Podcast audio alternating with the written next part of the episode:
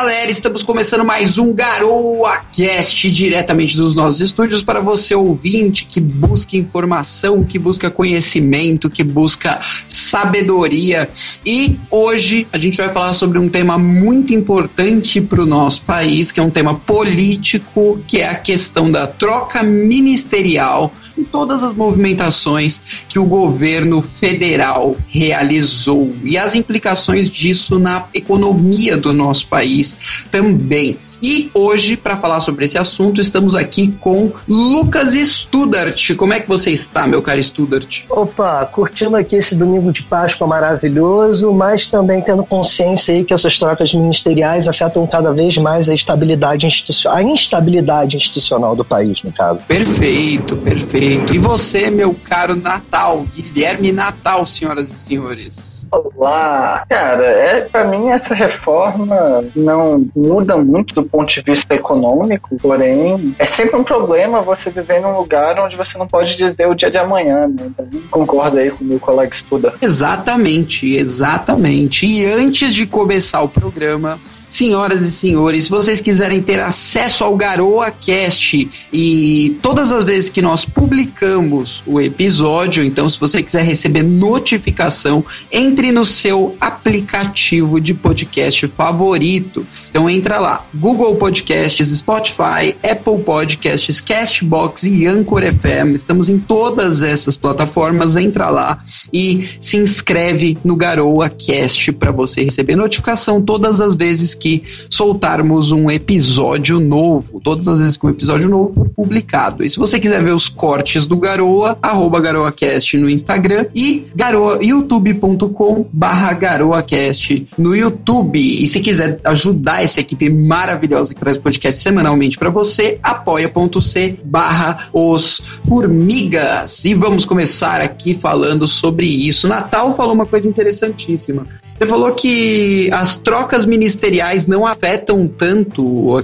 quesito econômico, Natal? Por, por qual motivo? É, não está tendo uma mudança nas estruturas produtivas brasileiras. Você não está mudando as cadeias, você não está criando regulações, você não está melhorando as condições de emprego. É, mas isso é um movimento político. É que nem se você, sei lá, cria uma nova diretiva de como vai se organizar o Ministério da Educação. Isso não, não altera a nossa economia. Natal, Natal, eu vou, eu me permito discordar de você porque a gente está falando aqui do Ministério da Defesa, do Ministério das Relações Exteriores e dos três comandantes das Forças Armadas do Brasil. Tudo isso gera instabilidade, como eu falei, sem contar que a economia, como você tanto fala, do mercado, etc., é baseado em previsibilidade. A partir do momento que a gente tem uma instabilidade, não tem essa previsibilidade, o que não atrai investimento para o país.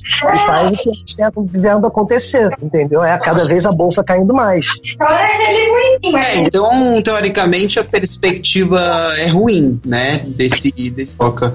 Mas o que, que aconteceu, Natal, com a Bolsa de Valores depois que aconteceu essa troca ministerial? Ela caiu, subiu, reajustou para cima, para baixo? O que aconteceu? Cara, é, ela tá bem lateral, né? Ela caiu um pouco, caiu, chegou, acho que caiu aqui no total 1%, mas não capotou, não deu um, um grande capote. Porque também, como eu disse, o, o maior efeito disso não é sobre a estrutura produtiva brasileira, é sobre a instabilidade, é a questão de confiança. É você olhar para o país e falar, olha, eu não confio nesse país. Por isso não teve um capote muito grande. E entendi, Mas entendi. Eu, eu queria perguntar, gente, é, já que a gente está Hum. falando de economia e está falando da reforma ministerial e tal, eu acho que o único ministro que ainda se mantém lá é o Guedes, né? Porque o Natal, que é um ótimo liberal, entende de economia mais do que todo mundo aqui sabe, né? É o, é o- é o liberal de Taubaté, no caso, né? Porque está sendo mais estatista do que a maioria dos outros presidentes, inclusive até mais do que o próprio Lula e do que o próprio FHC. É, então qual é a sua pergunta aí? Sua opinião quanto a isso, sobre a, a, a política econômica do Paulo Guedes. É, cara, vamos lá. Primeiro, o Paulo Guedes não tem política econômica porque ele não consegue implementar nada. O Bolsonaro não acredita no Paulo Guedes. Esse é o Pelo primeiro menos as ideias dele, né? Isso. É, então, acaba que ele não consegue fazer nada. Honestamente, eu acho que a única coisa que o Paulo Guedes consegue fazer ali é impedir uma loucura muito grande, por exemplo, é, dar calote em precatório para pagar dívida corrente, coisas absurdamente inaceitáveis do ponto de vista econômico. Mas do resto é horrível. Ele propõe novo imposto, não consegue fazer corte de gasto, não consegue nem fazer coisas assim que o PT faria, que nem uma reforma da Previdência mais robusta, sabe? É coisa que o Temer fez, uma reforma trabalhista, ele não consegue. Então, assim, ele é tão liberal quanto São Paulo está em lockdown. Acho que isso é importante. Exato. Mas, por exemplo, a, a questão dele querer voltar com, com, a, com, a, com o CPMF, com a CPMF, no caso, né? O, o CPMF, agora, agora me pegou qual é o nome do imposto, certo? Entendeu? Não, vocês não acham que isso é uma medida meio. Vocês não acham que é uma medida errônea? Não, eu, eu acho, eu acho que é uma medida completamente antiliberal, tá? É minha opinião. O Paulo Guedes, uh, minha opinião, é bem próxima do Natal. Eu acho que ele abandonou um pouco os ideais liberais dele em prol de uma loucura, né? Um governo bem doido aí. Uh, e qual foi a sua pergunta mesmo, Studart? Gente, vocês estão bem hoje. Não, e a questão que eu estava perguntando é, tá todo mundo esquecendo das perguntas, mas é, vocês acham que o Paulo Guedes ele vai conseguir implementar alguma real mudança econômica liberal no país ou não? Não acho. Porque não o, o, o, Guilherme ele falou, ah, ele tá lá evitando que aconteça alguma coisa pior. Beleza. Mas gente, vocês não acham que se vocês fossem o ministro da economia, vocês iam botar todo o currículo de vocês no lixo lixo só para se manter ali do lado para defender um governo que, como o Dainese mesmo falou, é, é, mais doido do que esquizofrênico. Então, ah, eu, deixa eu, eu, Agora que já tem mais dados sobre o episódio da Petrobras, é, o Paulo Guedes está lucrando com isso. É, eu não tenho nenhuma. Aqui, vamos deixar bem claro, eu não estou acusando o Paulo Guedes de ter passado informação para a Petrobras, tá? O cara que fez o trade de 18 milhões no dia. Mas, assim, das pessoas que estavam na reunião, ele é o único que conhece o mercado financeiro. Então, então, talvez. Só usar o supostamente na frente, Natal, que a gente que a gente está protegido. Supostamente, né? Supostamente ele é a única pessoa capaz de fazer essa, essa maracutaia. Então, assim, eu acredito que ele esteja lá por motivos pessoais, sabe? Financeiros próprios, não para passar uma é. agenda, assim, por Porque é isso que eu falo, gente. Ó, para quem votou no Bolsonaro, muita gente falava, ah, eu tô votando muito na equipe do Bolsonaro, que era composta pelo Mandetta na saúde, pelo Guedes Guedes na economia, pelo Moro na justiça e tal. Nossa, super ministros. Agora, hoje eu não tô vendo mais isso, sinceramente. Acho que ninguém não, Exatamente. Tá. Hoje você não vê mais a composição do governo que a gente tinha quando a gente votou no presidente Bolsonaro, né? Uh, bom, para es explicar, né, para o ouvinte, todos nós aqui uh, somos no mínimo liberais e a gente votou no governo Bolsonaro, né? A época do sei Natal, mas imagina imagino que tenha votado também. É... Não, não votei nele. Não votou? Então, porque no segundo turno era o Bolsonaro contra o Haddad, né? Era uma mudança contra alguma coisa que a gente já conhecia, que era o Partido dos Trabalhadores, que já tinha feito um assalto gigantesco, já tinha feito uma groselha é, do diabo com o país, enfim.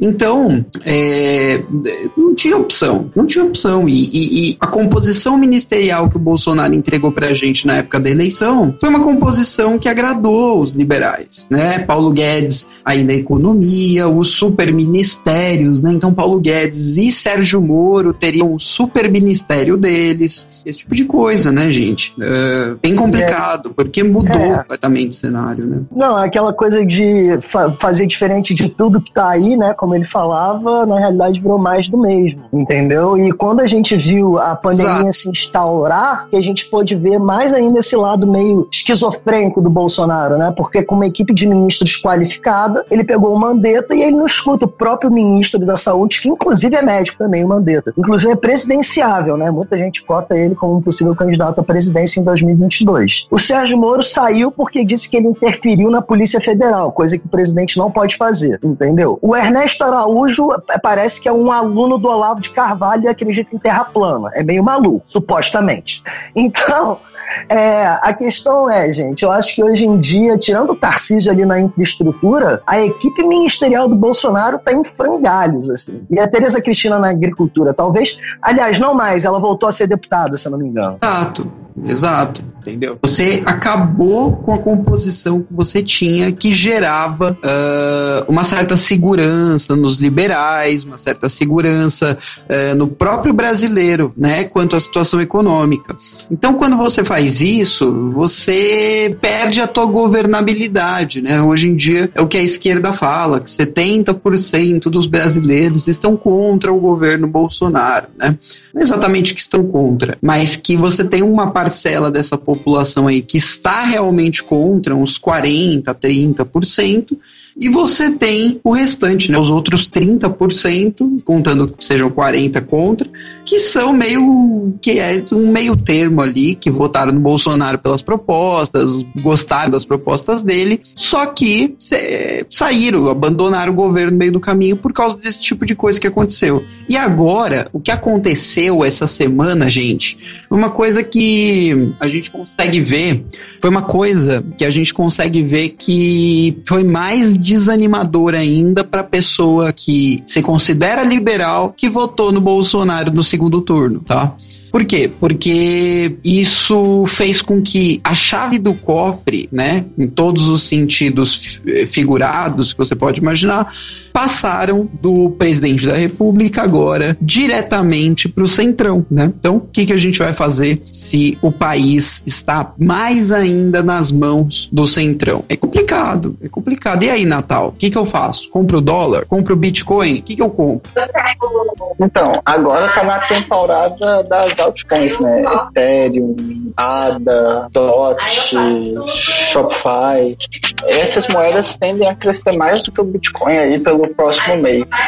Isso aqui não é dica de investimento, mas assim, é o que eu inclusive estou fazendo.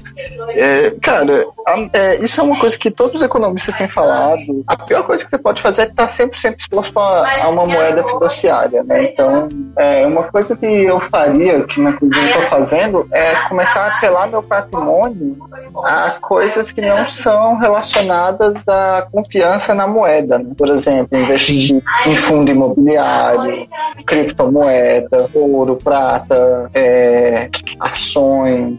Só não fique. Se você tem uma reserva de emergência, mantenha guardada, mas todo o excedente você coloca em outros ativos, porque é, não é difícil imaginar o futuro do Brasil, sendo que a Argentina, semana essa semana agora, decretou calote na dívida internacional. Então.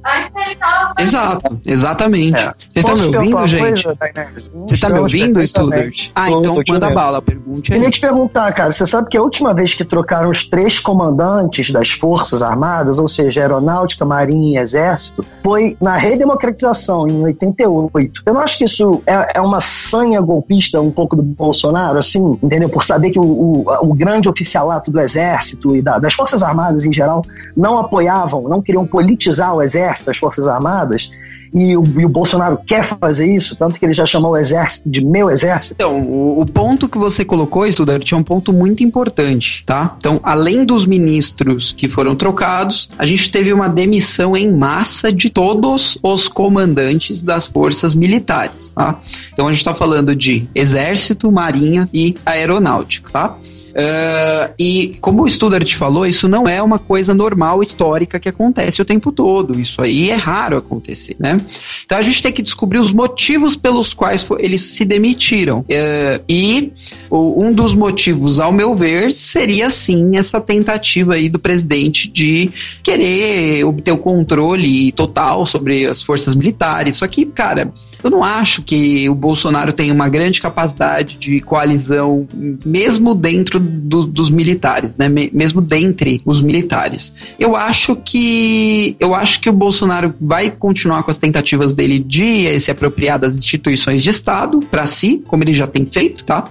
Então, por exemplo, Polícia Federal, o Ramagem que ele indicou, né? Você tem, você tem uh, a PGR, né? Augusto Aras aí, que desempenha um papel horroroso na PGR, Procuradoria-Geral da República.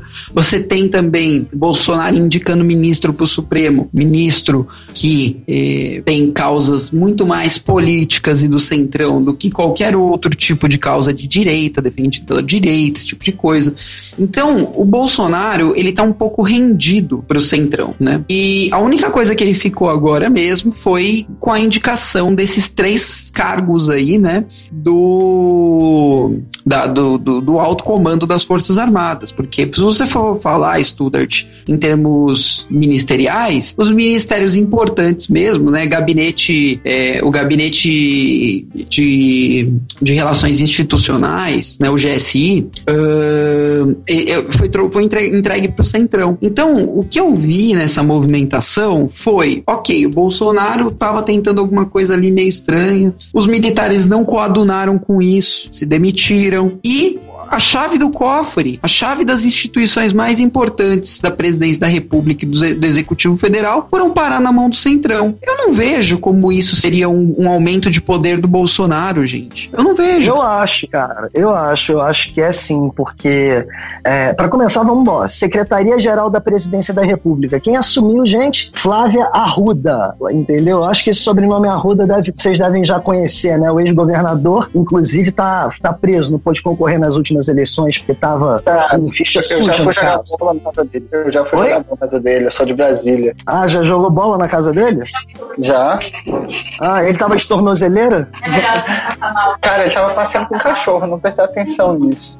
Ah, entendi. Mas o que eu tô querendo dizer é um exemplo de corrupto, entendeu? Onde a filha agora tá. A filha, a esposa, perdão, tá assumindo a Secretaria-Geral da Presidência da República, gente. Ou seja, como o Dainese bem disse, é o Centrão tomando conta. Agora, como eu disse, da Inés.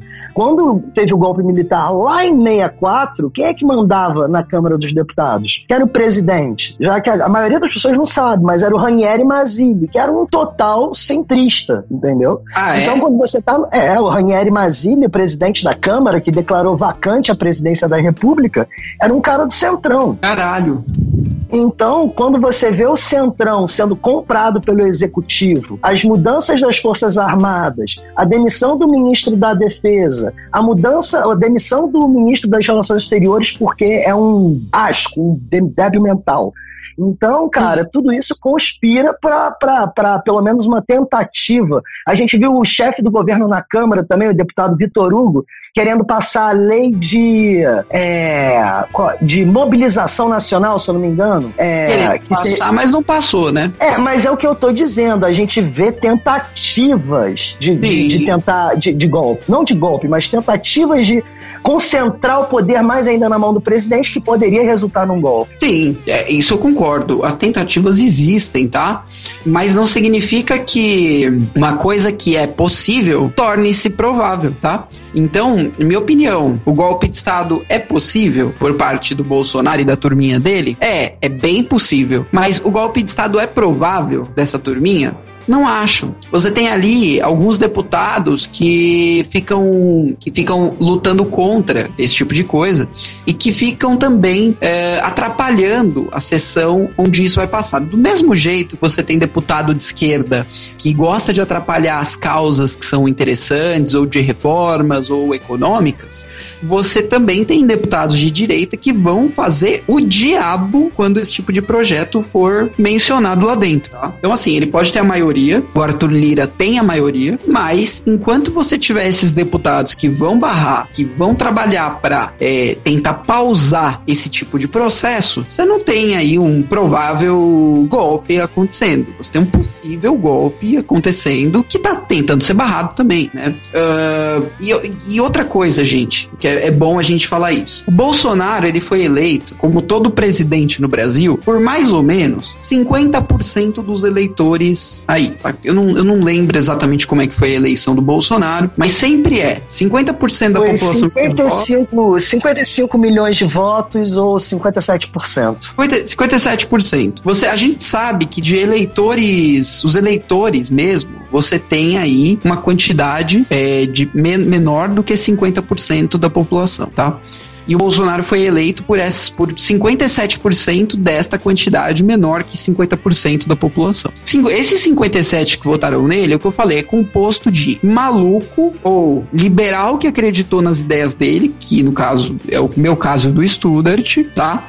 Ou de o que entra um pouco nos malucos que são aqueles olavistas, aquelas pessoas mais, sei lá, conservadoras, que se dizem, né, conservadoras de direito, religiosas, esse tipo de coisa.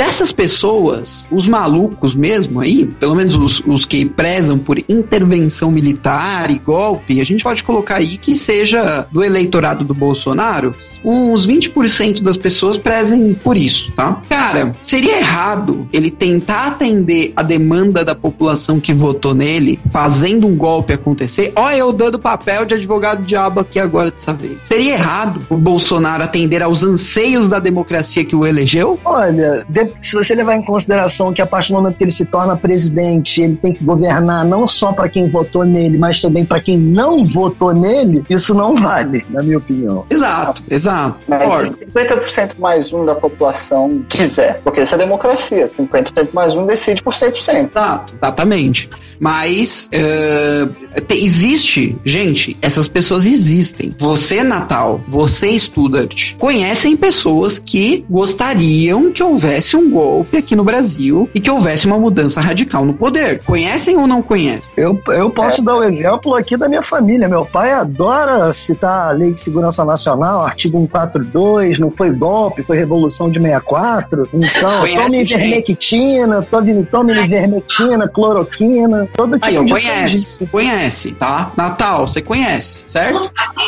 Conheço gente pra caramba que é a favor de um golpe militar, sabe? Eu também. Eu também conheço gente pra caramba que é a favor disso.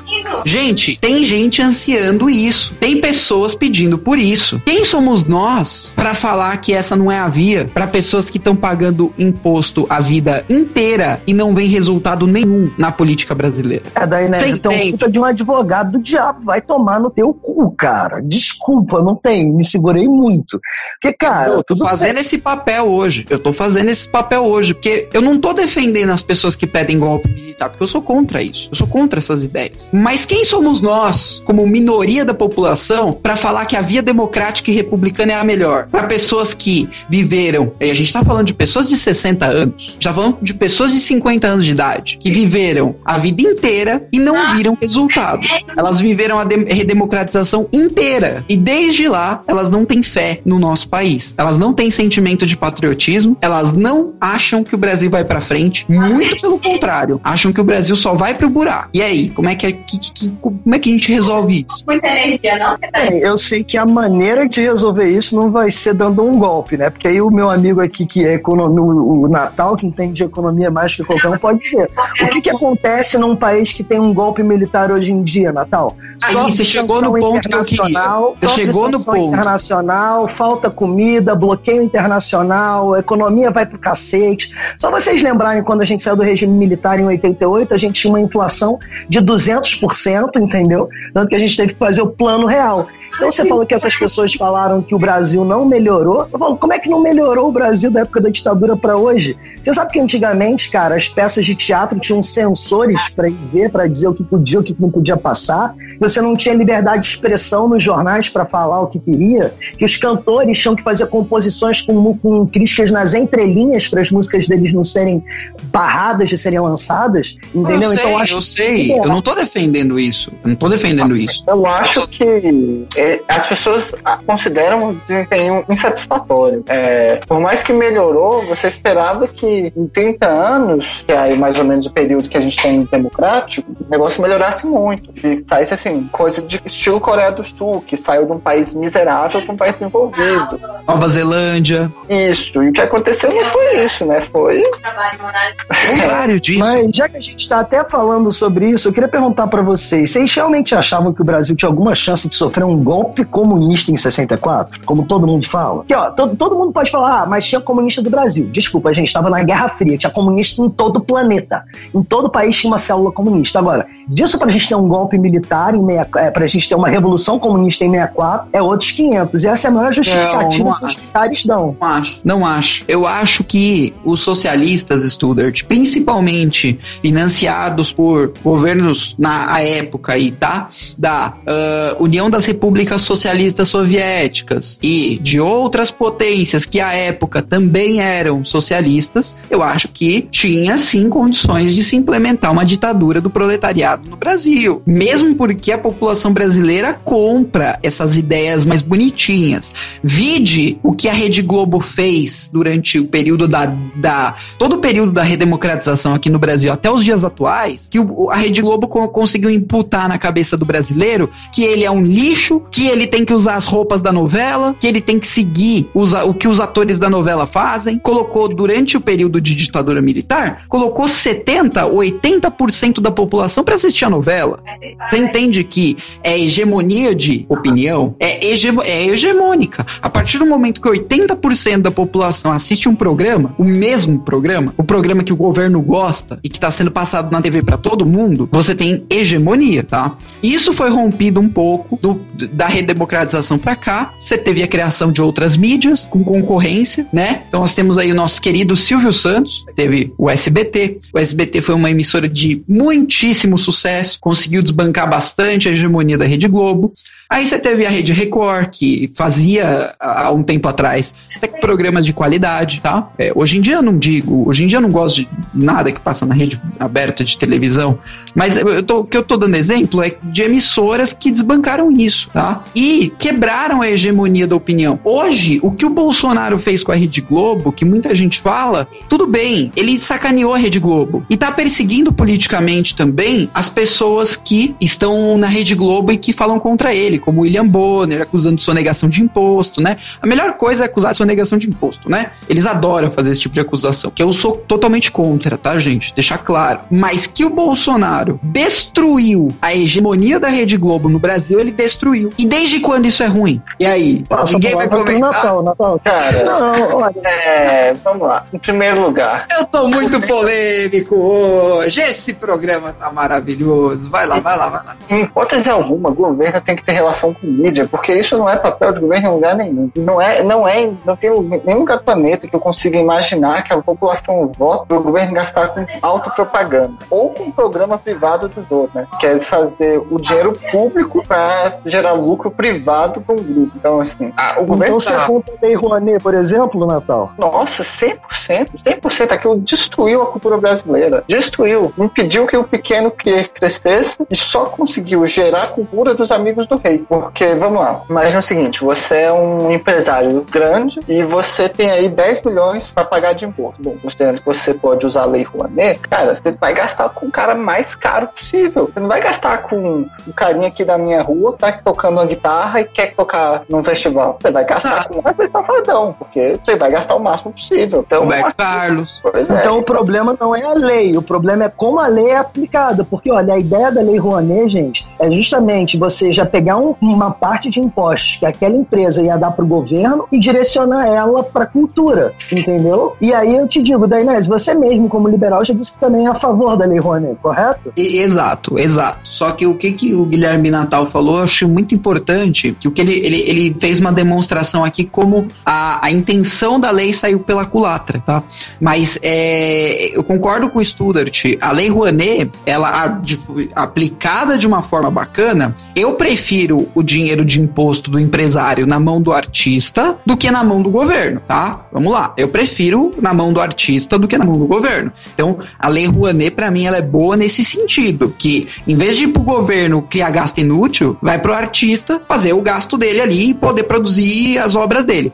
Infelizmente, que nem o Natal disse, isso saiu um pouco pela culatra, porque os artistas que têm estrutura para fazer a captação de recursos e para fazer grandes obras, grandes espetáculos, principalmente com o dinheiro de grandes empresas, são os artistas que já têm uma boa estrutura, que não precisam desse dinheiro, né? A gente tá falando, por exemplo, de artistas que, por exemplo, vou dar alguns exemplos aqui. Anitta. Anitta precisa de investimento para fazer show? Não precisa, ela pode ela mesma fazer, não precisa de produção nada. Ela pode ela mesma, com o dinheiro que ela tem, fazer a produção do show.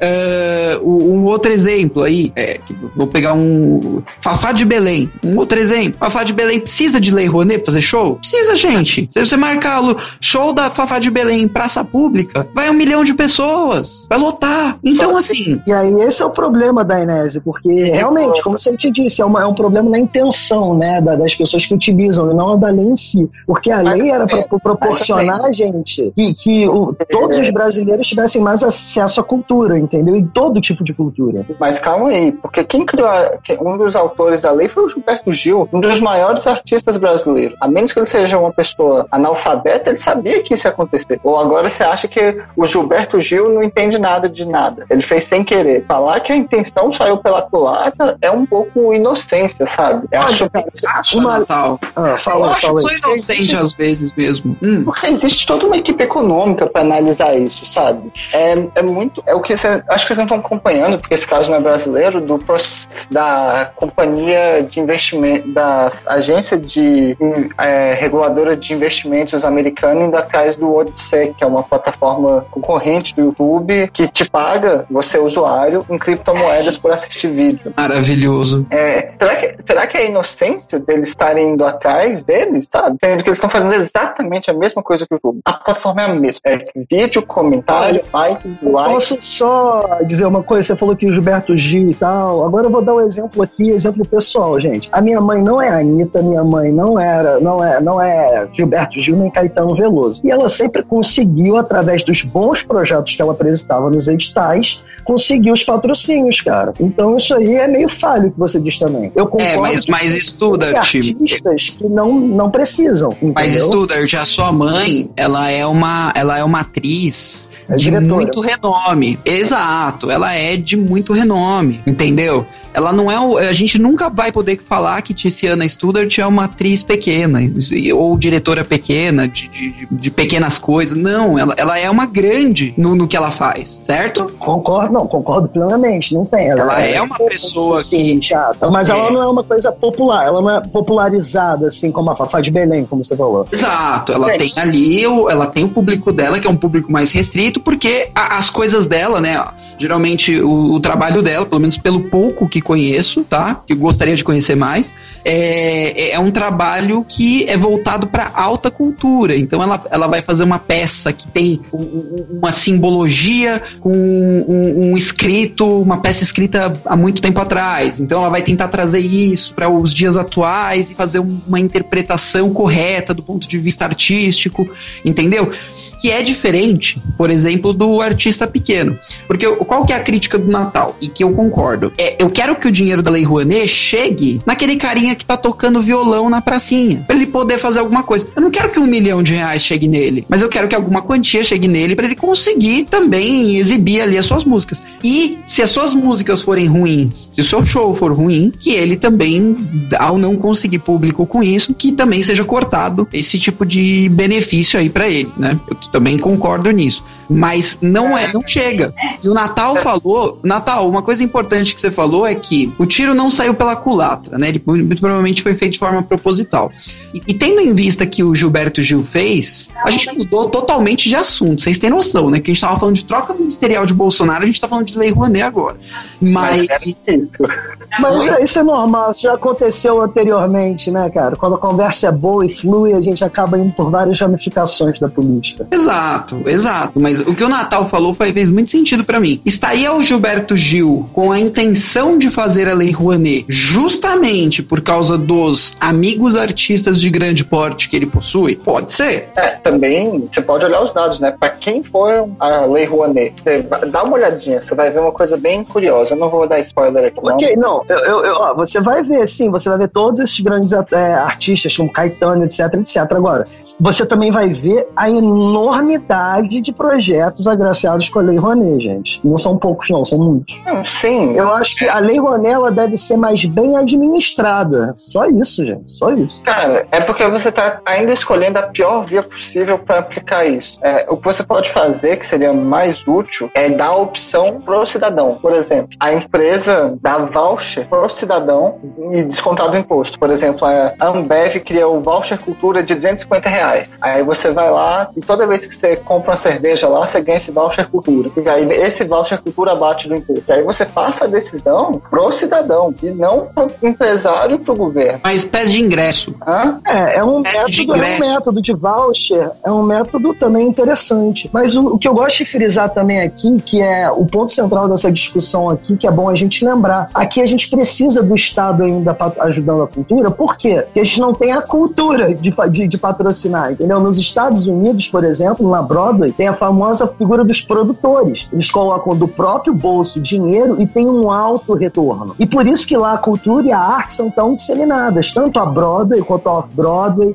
quanto shows, entendeu? E um, um, país sem cultura é um país sem alma, na minha opinião, também. Então... Você sabe que eles têm o dólar cult lá, né? Que é exatamente isso, né? Dólar cult é uma moeda voltada a financiar cultura? É, é um voucher que o governo dá para a população que você gasta com cultura. Interessante, que interessante. Então, então, assim, eu não tô tirando isso da minha imaginação fértil, eu tô tirando isso de um lugar que deu certo sabe? E não tem problema copiar um país que tá funcionando, pelo menos nessa arte, nessa área. Então, assim, não, eu em qualquer não... área, em qualquer área. Que o Gilberto Gil nunca foi lá para não saber disso, sabe? Eu acho que é muita inocência você achar que o cara fez isso sem conhecer os outros. Principalmente um cara, o Caetano, que é amigo próximo do Gilberto, ele foi exilado do Brasil. Ele tava em Londres. Ele conheceu a galera também que passa por coisas similares. Então, assim, pô, o cara não sabia. Exatamente. Mas, mas gente, Vamos voltar ao tema do nosso podcast aqui, porque a gente tem tá com o tempo contado hoje, né? E, e uma coisa que eu quero falar com vocês é o seguinte, tá? Então a gente estava analisando as hipóteses de golpe aqui, que eu falei que é possível, mas não é provável. Não sei se vocês concordam com isso. Depois vocês falam a opinião de vocês. Mas o que, que eu queria propor de discutir aqui, e o estudante vai adorar essa discussão, e o Natal também, que é o seguinte. Tá, hoje, acordamos hoje, tá? Hoje, do, uh, para o ouvinte saber, só para o ouvinte saber, tá? Estamos gravando o nosso GaroaCast no domingo de Páscoa, então o ouvinte que ouviu o programa até aqui, você teve acesso à data da nossa gravação do podcast. Acordamos hoje, domingo de Páscoa, suposição, cenário distópico, Bolsonaro tomou o poder através das Forças Armadas. Ou seja, fechou o Supremo Tribunal Federal e fechou Câmara dos Deputados. O que, que vai ser da nossa vida daqui para frente? Olha, é, eu, por exemplo, trabalhando com política, eu tenho certeza que a maioria dos mandatos seriam caçados, né, dos deputados, tanto estaduais, seriam nomeados interventores que o poder deles se sobrepojaria ao dos governadores e prefeitos. É, o Senado seria que nem no regime militar, que senadores eram senadores biônicos, ou seja, qualquer projeto do executivo passava pelo Senado, independente da merda que fosse. É, a gente teria todo o poder concentrado na mão de uma pessoa só, e ainda mais, gente, eu ainda acho que ele criaria no mínimo mais umas 50 estatais e aumentaria ainda mais o número de ministérios. É, será, que, será que o Senado funcionaria dessa forma? Ou, será que não seria mais fácil fechar o Senado? Natal, qual que é a sua opinião? Não, eu, eu não vou falar tanto do lado político, eu vou falar mais do lado do cidadão, né? Que é, é, é o que mais importa pra gente, né, Natal? Se a gente vai conseguir comprar o arroz e o feijão no fim do mês. É, pro cidadão, cara, ia começar uma coisa grotesca, porque a primeira coisa que ia acontecer se tivesse um golpe é o dólar parar. No dia que o dólar dispara, o presidente tem duas opções. Ou deixar o povo aqui sem comida porque está vendendo para fora e lucrar com o imposto do fazendeiro que está vendendo para fora, ou confiscar do fazendeiro e dar para a população, fazendo que você expulse os fazendeiros do país e eventualmente ninguém esteja produzindo. Veja o caso curioso da Venezuela e Argentina. Então, seria, eu acho que, uma corrida já para ter armazenamento em casa, né? É, eu acho que seria muito prudente num caso desse você ter armazenado comida e até talvez métodos de produção de comida e água, né? O básico, o essencial. Vida, água e energia. Né? É, armazenar energia, esquece, esquece. São métodos muito caros, muito caros. Brasileiro médio, esquece. Não vai conseguir comprar um banco de baterias e colocar em casa.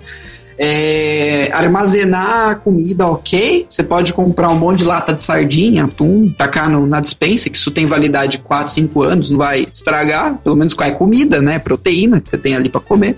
Uh, e água, ok também, né? Acho que todo mundo, se se esforçar bastante, consegue ir numa loja de material de construção e solicitar aí uma caixa d'água, né? Comprar uma caixa d'água sobressalente, digamos assim. Eu também recomendaria as pessoas a, a, esconderem os livros dela que não vão de acordo com a ideologia que o governo tomou, tá ligado? Gente, eu acho que o que vocês estão falando, desculpa, tá? Eu acho que o que você, tanto o Studart quanto o Natal estão falando não se aplica jamais à realidade que a gente vive hoje. Porque eu, eu ouvindo as coisas que vocês estavam falando, eu me imaginei num cenário distópico de 1970. Hoje em dia, a gente tem celular. A gente tem celular com câmera. Olha que perigo. Olha que perigo. A gente tem celular com câmera a gente tem o WhatsApp maluco e tem 3G, 4G. Ele não vai poder cortar o 3G e o 4G no país inteiro. Ele não vai poder regular os meios de comunicação. Isso não existe.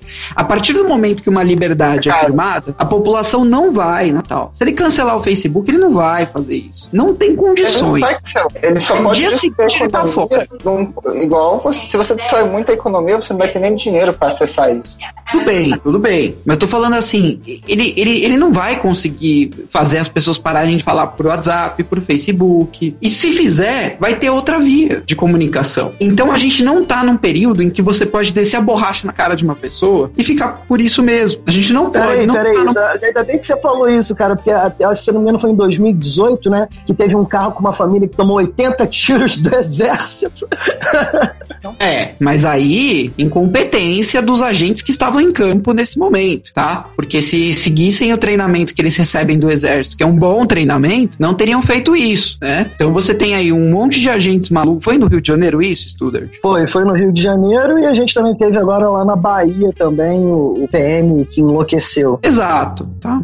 Mas aí a gente tá falando de situações à parte, porque no Rio de Janeiro, por exemplo, cara, eu se eu fosse um militar, tanto um soldado de exército quanto um policial militar, ou até mesmo um guarda civil, que eu já acho um absurdo aí no Rio de Janeiro eles não terem arma, eu ficaria muito preocupado ocupado realizando minha ronda ostensiva no Rio de Janeiro, tá? Então, uh, você junta um, um, uma ansiedade aí de todos os soldados que estavam dentro do carro com uma família que estava dentro de outro carro aí que, às vezes, não sei por, por qual motivo o carro foi metralhado, às vezes estava em velocidade, às vezes não parou ao sinal do, do, dos soldados. Eu não sei exatamente o que aconteceu nessa história, tá? Para poder opinar sobre. Mas a gente tem um caso pontual, né? No geral, as Forças Armadas têm que abordar a população. No geral, as Forças Armadas não têm que abordar a população. Quem tem que abordar a população é a polícia, polícia militar, polícia civil e a Guarda Civil Metropolitana. E eles têm treinamento para isso. Eles não podem abordar a população na porrada. Hoje em dia, Studart e Natal, quando a polícia vai para a periferia e ela busca uh, e ela busca abordar as pessoas lá e ela age de forma truculenta, sempre tem alguém filmando. Sempre tem alguém que filma e manda isso na internet e dá merda pros policiais que fizeram isso. Vocês sabem, eles são expulsos da corporação. Então, assim, a truculência ela não é mais aceita pela população.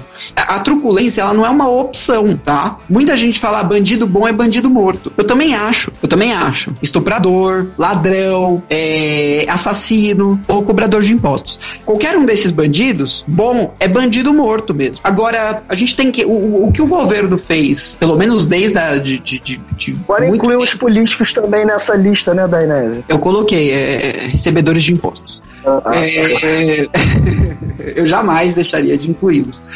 Mas o que foi feito, gente, nesses últimos períodos da nossa história aí, foi que você teve uma grande impunidade. E por que que isso aconteceu? Porque você não, você tinha a, a população sendo punida uhum. por crimes que não são crimes. Então, ah, você não tá usando o cinto de segurança, é bandido mesmo, porrada. Então, várias leizinhas idiotas foram tornando o crime o que não é crime, relativizando o que realmente é crime, que é estupro, assassino, assassinato. Não é, Natal? Você viu aquele policial com a mulher outro dia desse, né? Que ele empurrou, tá com spray de pimenta, e a mulher já tá algemada, então assim, né? Eu sei é, que. E a questão. Pode falar, pode falar, não. É, foi filmado, mas não impediu o cara de fazer, né? Mas não é aceito. Essa truculência não é aceita na nossa sociedade. É, ou é, eu vou citar um Ou alguém vê isso com normalidade? Você viu isso no Carrefour, cara, o que aconteceu lá, cara? Tipo, milhões de câmeras filmando e nada impediu os dois PM, os dois seguranças, de continuarem batendo, entendeu? Quando, quando o George Floyd teve lá o, o joelho em cima do pescoço, tem milhões de vídeos com o cara em cima do pescoço. E mesmo assim, você acha que aquilo ali inibiu o cara de deixar o joelho por cima do pescoço dele por nove minutos? Não, cara. Não inibiu. Mas quais foram as consequências dessa atitude? Até agora nenhuma. O cara tá Até agora nenhuma. O policial, o policial tá sendo julgado ainda. Nenhuma, ele gente. Tá sendo ju... E ele tá sendo nenhuma. julgado, vale lembrar, por um júri de sete brancos e três negros. Gente, gente, não, não importa quem é branco negro. O assassinato é errado. E, e, e as pessoas, elas não se conformaram com o que aconteceu com o George Floyd. Houveram diversas manifestações que o próprio George Floyd, um minuto antes de sua morte, ali no chão, pensando na sua vida, jamais imaginaria. Não houve uma comoção mundial em torno do caso? Não, houve, mas o cara que pisou no joelho do cara ainda, ainda tá solto tranquilamente e provavelmente ele não vai sofrer punição nenhuma. Essa é real. Bem honesto, a chance dele sair é, sem punição nenhuma é bem grande, viu? É, mas aí você tem trabalho administrativo, não vai mais trabalhar como policial nas ruas. Essa vai ser a punição dele. É, mas aí você tem um cara amando do Estado, né? Ele recebeu um treinamento do Estado, estava usando uma farda do Estado, ele estava a serviço do Estado quando ele cometeu o crime que ele cometeu, tá? Então, a, a responsabilidade é do policial também, mas também é do Estado. É. Vocês não concordam? Sim, se o Estado não consegue capacitar tanto, o seu tanto, tanto o departamento de polícia quanto ele tem que ser processados. Ou pro, o próprio Estado onde isso aconteceu. Tá. Como você bem disse, ele é um funcionário do Estado, então o Estado também não está isento de pagar a indenização. Inclusive, a família do George Floyd recebeu do Estado de Minnesota, se eu não me engano, ou Illinois, eu não lembro qual era o Estado, 27 milhões de dólares de indenização. Não que isso compense a morte dele, tá? Vale lembrar. Exato, mas você vê que esse tipo de crime, com essa mobilização toda que aconteceu, vocês veem que um policial agora, ele vai pensar duas vezes antes de colocar o joelho no pescoço de alguém, novamente? Ou não? Os policiais estão nos Estados Unidos continuam matando indiscriminadamente pessoas com o joelho no pescoço. Olha, cara, ainda estão querendo mudar agora o método para não utilizarem mais esse tipo de coisa, mas ainda acontece, ainda era ensinado na academia, era um método padrão de abordagem, por mais brutal que fosse, entendeu? E agora, pós-caso, a gente ainda vê cenas de, de, brutalidade policial. É só você jogar, gente, é só jogar no YouTube, entendeu? Que você acha milhões pós-George Floyd de brutalidade policial. É, tem uma coisa lá que é usada contra a guerra, contra as drogas, mas foi banalizado, que é a. que eles chamam lá de rage não sei como é que traduz para português. Seria, acho que em português seria uma invasão, um ataque rápido. Cara, os caras continuam arrombando. Eles te dão 20 segundos para responder. Se você não responder, o cara arromba tua porta e pode tacar granada de flash na tua cara. Inclusive acertou um bebê outro dia desse. Então, então, assim, eu não diria que mudou muito o comportamento da polícia, porque o cara tava de madrugada. Em 20 segundos, obviamente, você não acorda e responde a polícia, porque, né? Você tá com. Tá dormindo e o cara arrombou a porta do outro um porrete, aquele porrete da polícia de arrombar, né? E tacou a granada de flash e caiu no Ariete, é o é Ariete que eles usam. É. Então, é mas. Oi, pode falar. Não, é isso. Então, não coibiu. É, não, tudo bem, tudo bem. Não vai coibir 100%, mas vai fazer pelo menos os policiais ficarem pensativos. Você entendeu? Que já é um, um, um pré-passo antes dessa mudança. E o que, que onde que eu quero chegar com isso, gente? É que, no caso de uma ditadura aqui no Brasil, seja ela militar, seja ela bolsonarista, seja o que for, a população não vai deixar o Bolsonaro em paz. Ele não vai acordar tranquilo, governar o país como ele faz hoje. Não vai. Isso vai ser tiro, porrada e bomba. Vai ser uma galera indo pro pau, entendeu? Vai, você vai ter milícias esquerdistas, terroristas esquerdistas, que são os principais que vão fazer um monte de coisa. Você vai ter a direita democrática unida contra isso, tá? Se for o caso, os governadores terão acesso às suas polícias militares para mandar contra o governo do, o, governo federal. Então, você tem uma série de formas de repressão desse tipo de coisa hoje em dia. Não é simples você conquistar o apoio geral. Aqui no estado de São Paulo, que é o estado que concentra a maior, maior quantidade de, de, de produção do Brasil, né? Junto com o Sudeste inteiro, vamos ser justos, você não. Aqui no estado de São Paulo, você não teria. O Bolsonaro não pisaria aqui, gente. Você tem o Dória e você tem o Covas. O Dória e o Covas são completamente contrários ao Bolsonaro, entendeu? O, lógico, você tem alguns problemas nisso aí. Por exemplo, a Polícia Militar, ela não gosta nem um, nem um pouco do Dória, né? E ele é o comandante da Polícia Militar. Então você tem alguns problemas aí de liderança, né? É lógico, porque é o Dória. Mas é, você entende que vai enfrentar resistência. Ele vai ter resistência. O que eu estava falando no começo sobre se a população quer o golpe ou não quer o golpe, isso aí é relativo. Tem gente que quer, tem gente que não quer. A maioria não quer. Uma minoria aí que clama por isso, né? Mas é, o problema seriam as consequências econômicas, então, né, Natal? É, não só as consequências econômicas, as consequências sociais, principalmente. Você ia acabar. É, você teria um período lamentável aí, né? Porque o Bolsonaro, a ditadura militar, quer queira ou quer não, colocou homens muito mais qualificados do que o Bolsonaro no poder, né? Exatamente. É, mas aí a gente lembra que o vice do Bolsonaro é um general altamente capacitado, né? Que, entendeu? esse é o medo. É, que inclusive eu preferia ele na presidência do que o Bolsonaro, né? Mas, é. mas, estamos chegando ao fim do nosso programa, tá? Eu vou, eu vou pedir para vocês fazerem as considerações finais. A gente faz um bate-papozinho no final. Mas você, ouvinte, que ouviu o nosso programa até aqui, acha que da Inés enlouqueceu e que Studart está sensato hoje, fique tranquilo. No próximo programa, Studart estará louco novamente da Inés sensato. E o Natal, como sempre, é, pessimista, né, Natal? Pessimista, sempre pessimista. Porque quem analisa as coisas do ponto de vista econômico, vou defender o Natal. Quem analisa as coisas do ponto de vista econômico não tem como ficar otimista no Brasil, tá, gente? Aí todo mundo, todos economistas. Vai ver vídeo do Fernando Urich que vocês vão entender, tá? O ouvinte que quiser seguir a gente, procure a gente nas principais plataformas de podcast do mercado. Então, Apple Podcasts, Spotify Spotify, Google Podcasts, Castbox e Anchor FM. Procura a gente lá, segue a gente para você receber notificação todas as vezes que a gente lança um episódio novo do Garoa. E se você quiser conhecer os cortes do Garoa, youtube.com barra garoacast ou no Instagram, arroba garoacast. E também você, por favor, ajude essa equipe maravilhosa que traz o podcast semanalmente para você. Tem um custo muito grande da gente fazer essas produções para você. Então, entra lá, apoia.com apoia.c barra os formigas e faz uma doação pra gente de qualquer valor. A gente, você consegue colocar lá qualquer valor mensal que você puder, 5 reais, 10 reais, 50 quem puder, 100 reais quem puder, vai ajudar bastante a gente a trazer esse podcast semanalmente para você, tá? Guilherme Natal, suas considerações finais, por favor, meu caro. Então, vamos lá, né?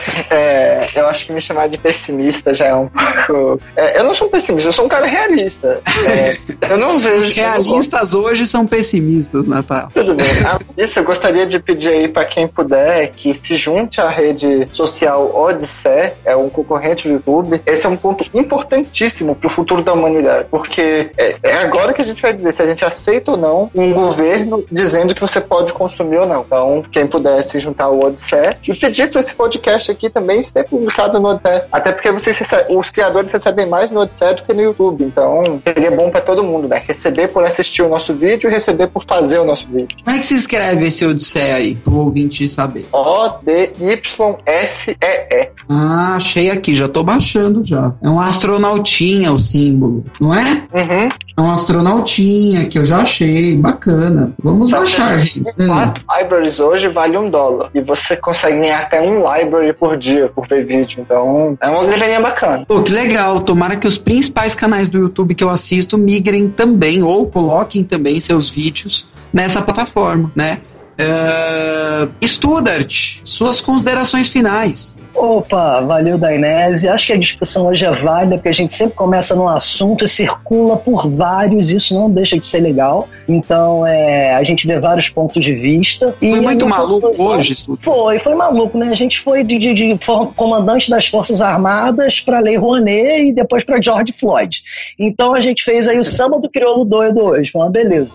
Mas é, o que eu queria deixar aqui de conclusão é que sim, existe, é possível um golpe, apesar de eu não achar que o Bolsonaro seja capaz, tenha força para dar, mas eu acho que a gente sempre tem que ficar alerta com as movimentações políticas que ele tem feito. Ainda mais porque isso só tem gerado prejuízo não só para o Brasil, mas para toda a sociedade, para toda a população. Então é isso que eu gosto de deixar e uma feliz Páscoa para todo mundo também. Tá, que a gente já informou ao ouvinte que estamos gravando no dia de Páscoa, né? No santo dia de Páscoa. Então, um feliz Páscoa aí. Uh, um, uma feliz Páscoa, né? é, para todo mundo, todos os ouvintes que estão ouvindo a gente. Uh, e, gente, é muito, é muito importante a gente fazer essas discussões aqui para a gente analisar esses cenários, porque muita gente ouve, é, muita, muita gente ouve coisas que vão acontecer, ou instituições alarmistas, tá cheio de movimento alarmista por aí, pregando que, ai meu Deus, vai ter um golpe, ai, vai ter um golpe. Não, mas não é assim desse jeito, entende? Você tem nuances da história, você tem outros players trabalhando contra isso, você tem outros players trabalhando a favor disso. Então você tem que analisar todo o contexto para você falar o que é, uma coisa é provável ou não é provável, né? E não que nem muito maluco de movimento chinfrim por aí que fica falando que o golpe é, que é o que está acontecendo nesse momento. Não, calma. Existem evidências de que pode acontecer alguma coisa, é possível, mas, gente, não é nem um pouco provável. O Centrão, o Centrão é quem detém o poder hoje no Brasil. Eu duvido muito que o Centrão vai deixar. É, só, gente, tá vazando o áudio de alguém aí que estão falando atrás. Muta aí, por favor. Obrigado. O Centrão, ele, ele não vai deixar isso acontecer. O Centrão, ele vai fazer com que mantenha o que você tem hoje, porque o Centrão tem a maior parte dos cargos de deputado federal, deputado estadual e de vereador, gente. É isso que manda, é a base. A base é o deputado estadual e o vereador. E o Centrão tem a maior parte. E hoje em dia tá com a chave do cofre na mão. Como o Studart já tinha falado antes, o Centrão apoiou o golpe de 64. Mas vamos ver agora qual será a postura do, do, do hall de partidos que é mais votado pela população brasileira. Hoje, nos dias atuais, em pleno 2021. Porque a gente pode até não conseguir mudar o mundo ou o Brasil, mas a gente vai continuar tentando. Tchau, tchau.